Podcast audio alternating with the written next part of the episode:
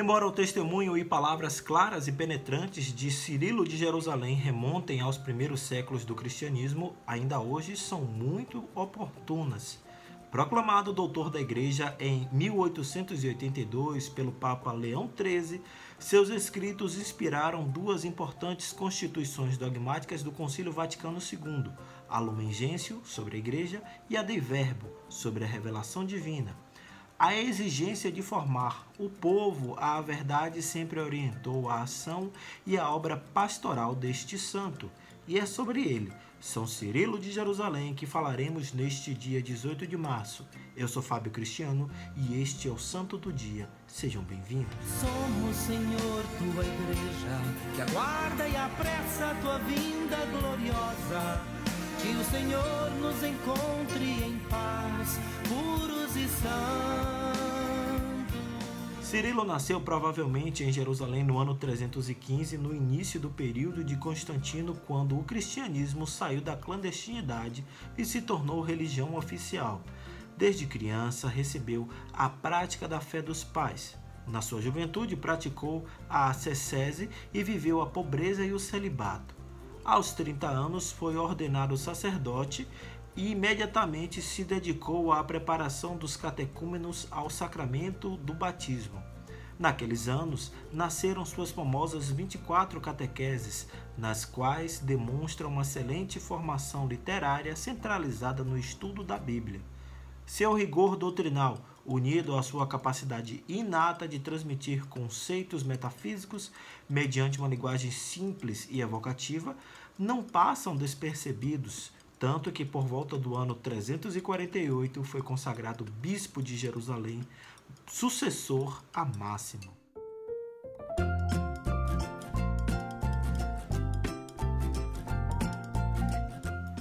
Como bispo, Cirilo destacou-se logo por sua atitude pacífica e capacidade de mediação, virtudes que, no entanto, não atenuaram a firme ação contra a divisão da comunidade, a heresia e os maus costumes. Defendeu a pureza da fé e incentivou a renovação espiritual.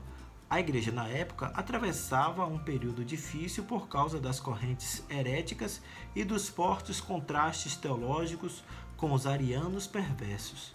Embora Cirilo seja recordado por alguns como simpatizante das teses arianas, sobretudo na sua juventude, nas disputas cristológicas adotou com decisão o símbolo niceno, proclamado pelo primeiro concílio ecumênico de Niceia.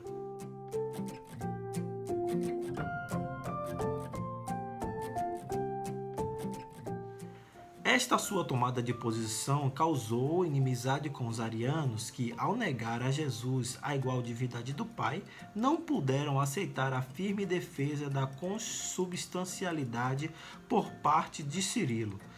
Por isso, foi destituído do seu cargo em 357 pelo próprio bispo que o havia consagrado nove anos antes, Acácio de Cesareia da Palestina.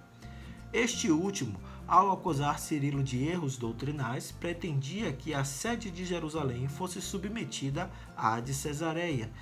Depois de um concílio episcopal em 359, Cirilo foi reabilitado, mas expulso pela segunda vez por causa das pressões de Acácio sobre o imperador filo-ariano Constâncio.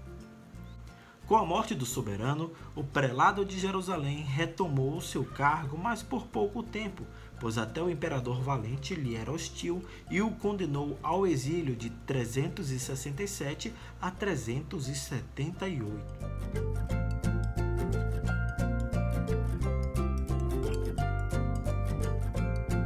Ao término deste longo período, graças ao benefício de Teodósio, o bispo Cirilo pôde finalmente voltar a tomar posse da Cátedra de Jerusalém e em 381 participou do segundo concílio ecumênico de Constantinopla, onde firmou o símbolo niceno-constantinapolitano. Segundo Cirilo, o cristão é portador de Cristo e a catequese deve fazer ecoar com a sua voz a palavra de Deus. Eis a missão que o bispo de Jerusalém desempenha e ainda continua a desempenhar hoje, revelando à comunidade eclesial a beleza dos sacramentos e dos fundamentos da fé católica. São Cirilo de Jerusalém, rogai por nós. Mas o Senhor virá, ele não tardará, que eu seja santo, santo, santo, a santidade da minha vida